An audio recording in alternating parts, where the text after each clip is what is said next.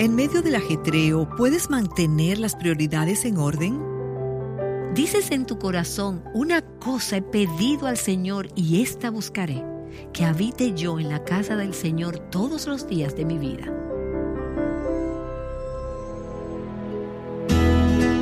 Estás escuchando Aviva Nuestros Corazones con Nancy DeMoss de Wolgemuth en la voz de Patricia de Saladín.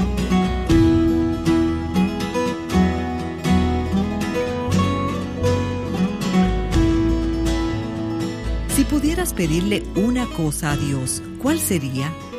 La Biblia nos dice que en una ocasión en la que el rey David estaba rodeado de poderosos enemigos, le pidió una sola cosa a Dios, y no fue que lo librara de sus enemigos.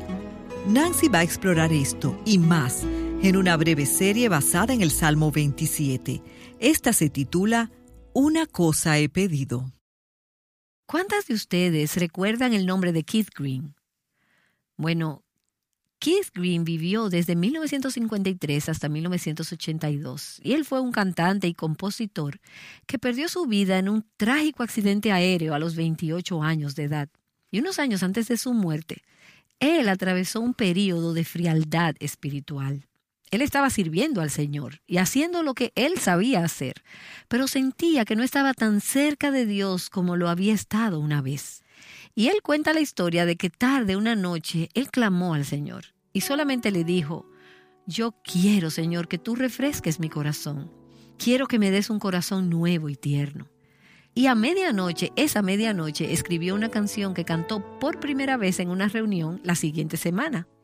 Y la letra de esa canción dice, Precioso eres, Señor. Mi anhelo es ver tu faz y al tu rostro contemplar, tu gracia abunda en mí.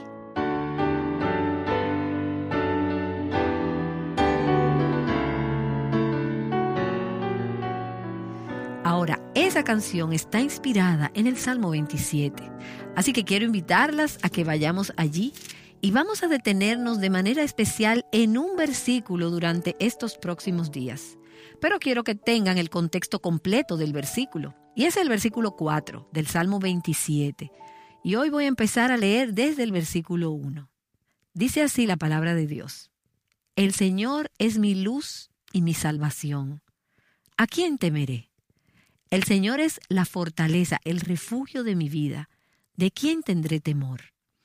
Cuando los malhechores vinieron sobre mí para devorar mis carnes, ellos, mis adversarios y mis enemigos, tropezaron y cayeron. Aunque un ejército acampe contra mí, no temerá mi corazón. Aunque en mi contra se levante guerra, a pesar de ello, yo estaré confiado. Ahora, permíteme detenerme aquí antes de continuar con el versículo 4. El Salmo nos dice que fue escrito por David aún en el inicio del Salmo. Antes de decir Salmo 27, dice Salmo de David. David lo escribió.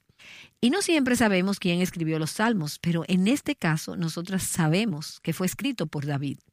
No sabemos cuándo lo escribió y no sabemos las circunstancias que estaba atravesando en esos momentos. A veces el Salmo sí nos lo dice. Esto fue escrito cuando tal y tal cosa estaba sucediendo en la vida de David. Pero sabemos que David atravesó muchos momentos de dificultad y este pudo haber sido uno de ellos. Y él se encuentra en serios problemas. Y mira la descripción aquí. Hay enemigos acechándolo, tratando de devorarlo. Y él habla acerca de sus adversarios y sus enemigos. Él habla de un ejército acampando en su contra. Y habla sobre la guerra que se levanta contra él. Y entonces en el versículo 12, no lo leímos, pero él dice, porque testigos falsos se han levantado contra mí y los que respiran violencia. Entonces, ¿tienes una idea de lo que está sucediendo aquí? ¿Alguna vez has estado en un lugar parecido que se sienta un poco así? Tal vez no en un sentido literal de guerra, pero hay habladurías y actitudes de personas que te rodean que son destructivas. Estamos hablando de un gran desastre. En ese momento David no podía ver el resultado final, él no sabía lo que Dios estaba haciendo ni a dónde iba a terminar todo esto. Pero al mismo tiempo, ¿qué vemos en los primeros tres versículos? Y se repite tres veces. David no tuvo miedo. Versículo 1, él dice, ¿a quién temeré? ¿de quién tendré temor? Y versículo 3, no temerá mi corazón. Ahora, lo que él acaba de describir produce en mí bastante temor. Parecen circunstancias terribles y aterradoras, pero algo en David hace que él diga, mi corazón no tiene miedo. De hecho, él dice que está confiado. Al final del versículo 3, él dice, aunque en mi contra se levante guerra, a pesar de ello estaré confiado. Independientemente de lo que estaba sucediendo a su alrededor, David no tenía miedo y estaba confiado. ¿Y cómo puede ser eso? ¿Por qué fue eso? Bueno, porque sus ojos estaban fijos. ¿Dónde? Estaban fijos en el Señor. Él no comienza este pasaje, este salmo, hablando de los enemigos y de los malhechores, los adversarios. Él sí habla de ellos. Son muy reales pero su punto de partida es el Señor. El Señor es mi luz y mi salvación. El Señor es la fortaleza, el refugio de mi vida. Y él se da cuenta que el carácter de Dios, las promesas de Dios, la presencia de Dios, son mayores y más poderosas que todos sus enemigos juntos. Ahora, él podía ver a sus enemigos y él no podía ver a Dios. Y no es la tentación el andar por vista en lugar de andar por fe. El sentir temor por lo que podemos ver en lugar de estar confiados en lo que no podemos ver. Así que él dice, el Señor es mi luz en la oscuridad, el Señor es mi salvación y mi libertador, el Señor es mi refugio y mi lugar seguro. Y una vez habiendo establecido eso, su corazón reposa, está reposado. Y pienso que el versículo 4 y el siguiente nos dan una pista de cómo David pudo llegar a ese lugar. Y vamos a enfocarnos principalmente en el versículo 4, pero quiero leer los versículos del 4 al 6 del Salmo 27. Una cosa he pedido al Señor y esa buscaré, que habite yo en la casa del Señor todos los días de mi vida, para contemplar la hermosura del Señor y para meditar en su templo porque en el día de la angustia me esconderá en su tabernáculo, en lo secreto de su tienda me ocultará, sobre una roca me pondrá en alto. Entonces será levantada mi cabeza sobre mis enemigos que me cercan, y en su tienda ofreceré sacrificios con voces de júbilo. Cantaré, sí, cantaré alabanzas del Señor. Ahora, si solamente lees estos tres versículos, y piensas en todas las cosas que estaban en su contra, pensarías, ¿y cómo es que puede estar cantando? ¿Cómo es que puede decir que ofrecerá voces de júbilo? Bueno, es por lo que leemos en el versículo 4. Una cosa he pedido yo al Señor, y esta buscaré. Y vamos a hacer una pausa aquí. David es el rey, David es el director general de la nación. Él es el comandante en jefe de las fuerzas militares de Israel. Pero se encuentra en una posición desesperada. A su alrededor están poderosos enemigos y toda esta oposición. Y en ese lugar desesperado, David levanta su mirada al Señor. Él no le habla a sus enemigos, él le habla al Señor y le dice, una cosa he demandado al Señor y esta buscaré y creo que la nueva versión internacional dice ahí, y es lo único que persigo, una sola cosa, y es lo único que persigo. David tenía solo una petición que requerir del Señor. Y piensa un momento en él. Es un hombre poderoso, tiene muchos contactos, conoce muchas personas, tiene muchos recursos a su disposición. Y si solo tiene una petición, ¿qué crees que pediría? ¿Victoria sobre sus enemigos? una estrategia efectiva para enfrentarlos. Que el Señor hiciera desaparecer todos sus problemas, la salida de sus problemas. ¿Qué hubieses tú pedido si hubieses estado en la posición descrita en los versículos del 1 al 3? David dice, una cosa he pedido al Señor y esa solo perseguiré. ¿Qué cosa? Que yo habite en la casa del Señor todos los días de mi vida para contemplar la hermosura del Señor y para inquirir en su templo. Bueno, y yo no sé tú, pero si tienes enemigos a tu alrededor, eso que él pidió no suena como un buen plan práctico de batalla o como un plan de supervivencia. ¿No te parece? Quiero decir, suena como que él está un poco contemplativo aquí. ¿Él va a vivir la vida encerrado? Él tiene enemigos a su alrededor. ¿De qué le sirve? Él dice, esta es la prioridad número uno en mi vida. Una cosa he pedido al Señor y esta voy a perseguir. Esta es la cosa que seriamente buscaré y perseguiré, aquella en la cual Él va a enfocar todos sus esfuerzos y su atención. Esencialmente está diciendo, Señor, si no me das nada más, por favor, dame esta única cosa. Y esta es la sola cosa que pide David en medio de la crisis. Que yo habite en la casa del Señor todos los días de mi vida. ¿Por qué? Para poder contemplar la hermosura del Señor y para poder inquirir en su templo.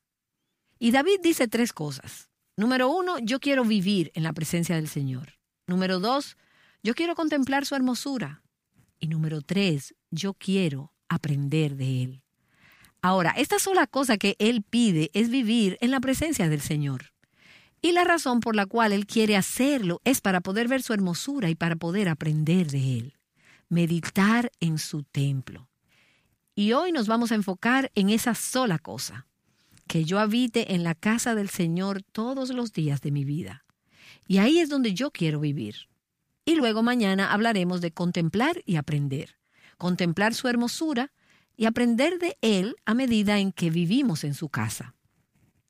Esta es la sola cosa que David pide y anhela por encima de cualquier otra cosa, que yo habite en la casa del Señor todos los días de mi vida. Ahora, Él no está hablando aquí de físicamente residir en el templo, que ni siquiera había sido edificado todavía. Ni tampoco está hablando aquí de descuidar todas sus otras responsabilidades terrenales para vivir una vida recluido. David tenía obligaciones, él tenía mucho trabajo, así como tú. Él tenía familia, así como tú y yo. Y tenía todas las cosas que suceden día tras día para mantener la vida en marcha. Quizás estás sentada escuchando este programa y eres madre de tres, cuatro, seis o hasta diez niños y tú tienes cosas que hacer. No te puedes quedar sentada oyendo todos los programas que quisieras o en la iglesia todo el día pensando en Jesús. Eso no suena muy práctico, no es así.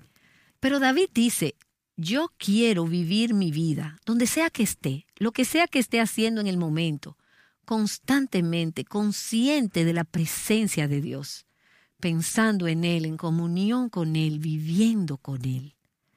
Tenemos a Cristo en nosotras, la esperanza de gloria. Tenemos su Espíritu Santo que vive en nosotras. Y Él dice, yo quiero estar consciente de que estoy en la presencia de Dios y que estoy en la casa de Dios, que mi cuerpo es templo del Espíritu Santo. Yo quiero vivir con Él y yo no quiero tener una parte de mi vida para la iglesia y otra parte de mi vida para la parte espiritual y otra para todo el resto de mi vida. No, yo quiero que todo sea vivir en comunión y en relación con Él. ¿Y recuerdas lo que está sucediendo mientras Él dice todas estas cosas? Él tiene todos estos enemigos a su alrededor, respirando amenazas. Pero, ¿cuál es su foco de atención? Dios, yo quiero estar contigo. Yo quiero estar en tu casa. Y es ese tu deseo. No solo los domingos, sino de lunes a sábado ya sea en casa, en el trabajo, en la iglesia, en el supermercado, viajando o sentada en reuniones, limpiando la cocina, haciendo ejercicio, comiendo con amistades, lo que sea que hagas durante el curso de esta semana. Dices, una cosa quiero, vivir en la casa y en la presencia del Señor todos los días de mi vida. Y Matthew Henry nos dice sobre este versículo, todos los hijos de Dios desean morar en la casa de su Padre, no para permanecer allí de manera transitoria o para quedarse solo por una noche o morar allí por un tiempo, como el siervo que no permanece para siempre en la casa de su amo, sino para habitar allí todos los días de su vida como los hijos con su Padre. Y nota que esta es una relación de familia, la que David dice que tiene con el Señor. Él dice, yo quiero estar contigo todos los días de mi vida. Bueno, y en un sentido más enriquecedor y dulce del que posiblemente David pudo comprender antes del Calvario, nosotras hoy somos parte de la familia de la fe. Somos parte de su familia. Y es el deseo de nuestros corazones, si somos sus hijas, vivir en su casa, vivir en su presencia, no solo en sus alrededores o en su vecindad, no solamente cerca de donde Dios vive, sino bajo el mismo techo con Él. Yo quiero estar con Él, yo quiero estar cerca de Él. No quiero solo entrar y salir de la casa de Dios ocasionalmente, durante el curso de la semana o quizás en los fines de semana.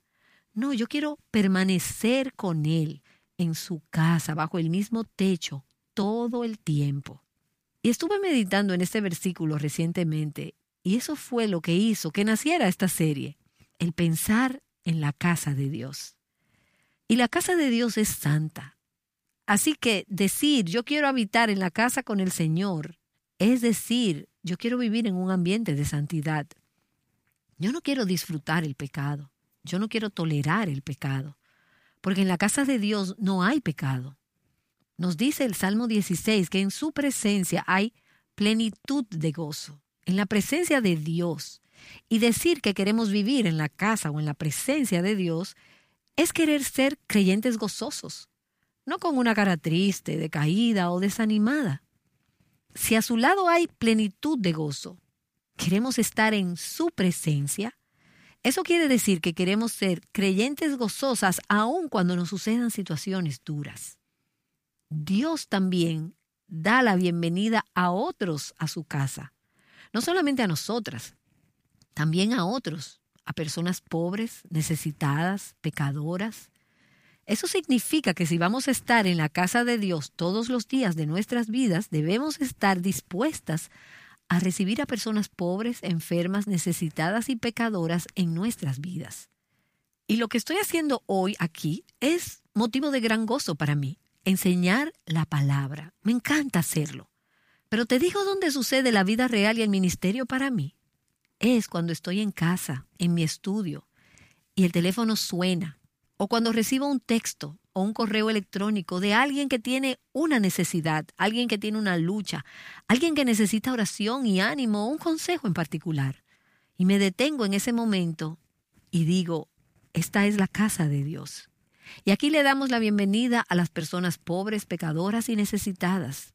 Entra en mi casa, entra en mi corazón, entra en mi agenda. Ahora, eso no es fácil para mí, porque yo soy del tipo de persona que quiere ir del punto A al punto B y llegar de la manera más directa posible. Y esas interrupciones, y madres, ustedes saben a lo que me refiero, tienes toda tu vida planificada, pero tus hijos, tus hijos no operan en tu horario o en tus planes.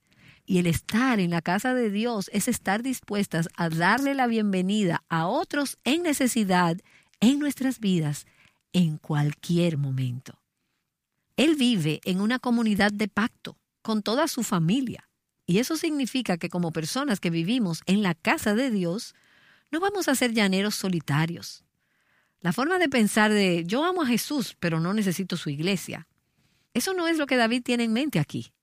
Yo quiero vivir en la casa del Señor todos los días de mi vida.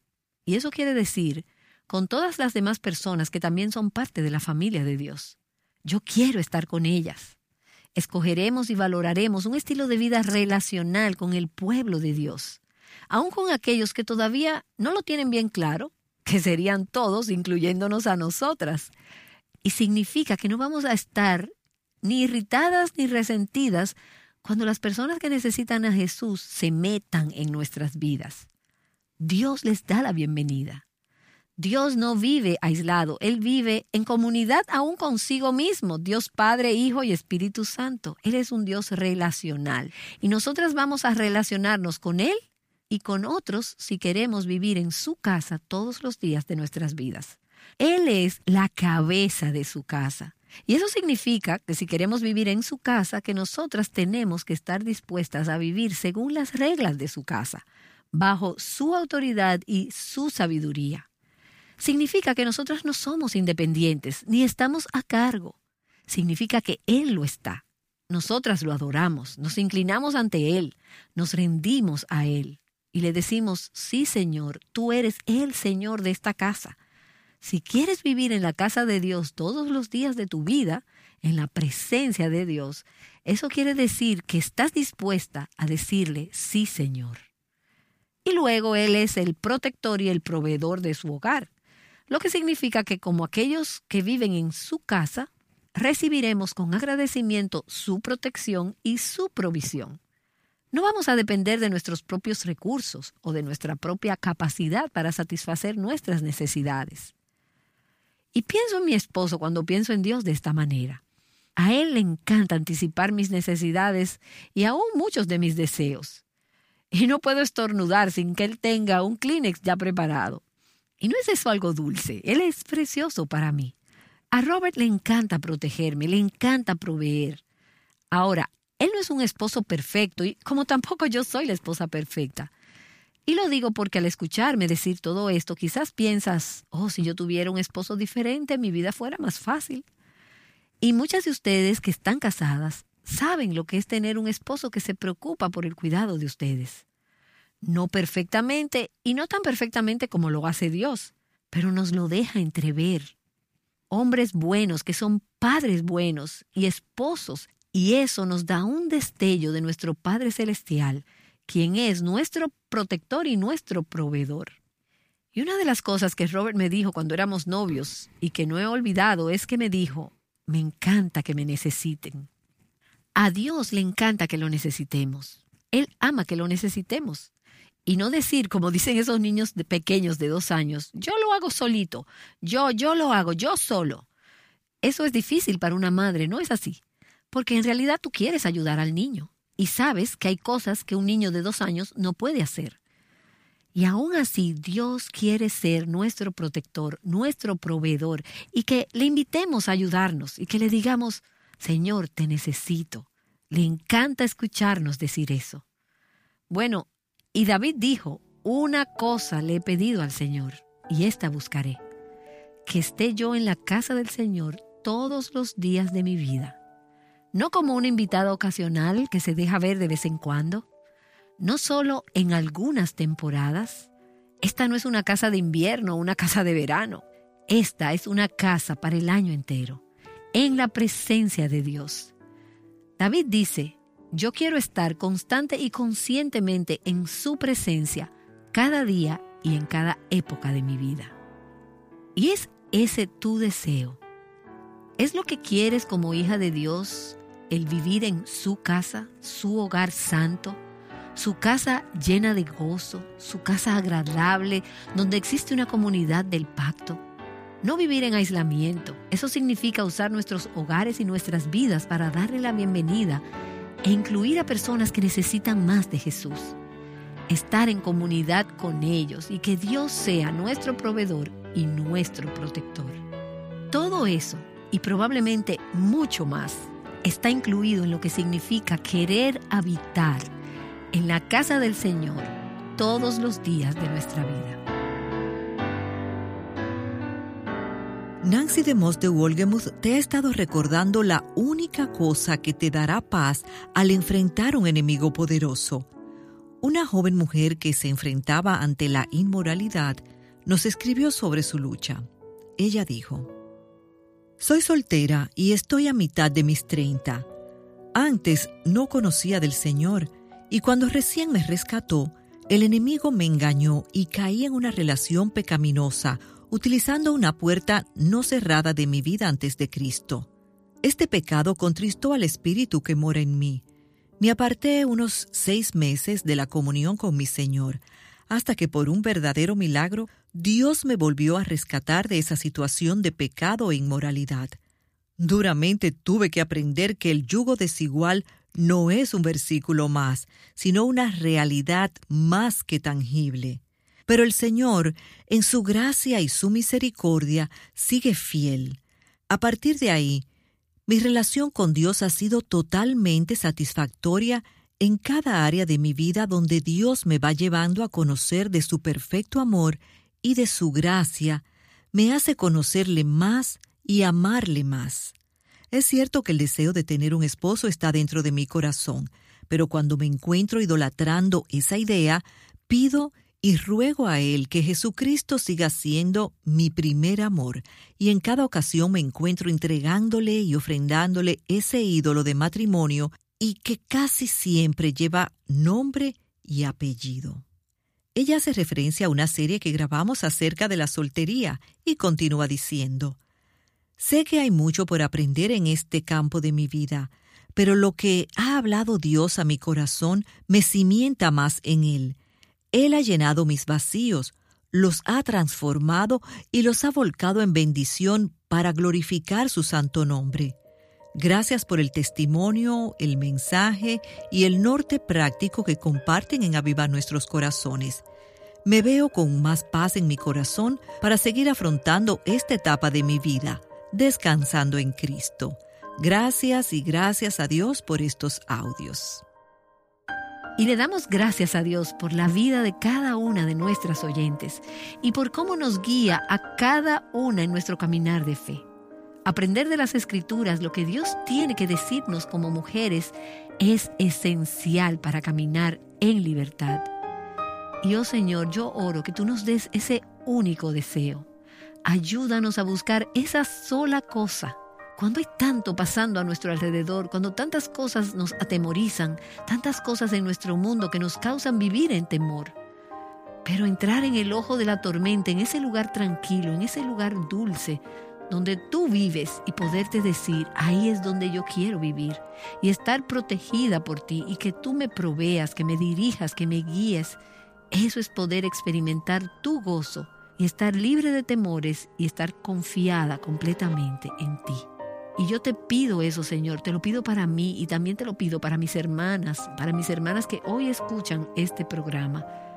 Oh Señor, que deseemos y que anhelemos por encima de todo habitar en la casa del Señor para contemplar tu hermosura, para contemplar tu belleza y que podamos meditar en tu casa, en tu presencia y allí obtener dirección sabia de ti, recibir de ti todo lo que necesitamos, que podamos vivir en tu presencia, que miremos tu belleza y que podamos aprender de ti. Oramos en el nombre de Jesús. Amén. Mañana Nancy continuará con su mensaje basado en el Salmo 27. Ella nos mostrará qué hacer cuando las circunstancias amenazan con aplastarnos o abrumarnos. Acompáñanos en el siguiente programa de Aviva Nuestros Corazones. Buscando a Dios juntas, Aviva Nuestros Corazones con Nancy de Moss de Wolgemuth es un ministerio de alcance de Life Action Ministries.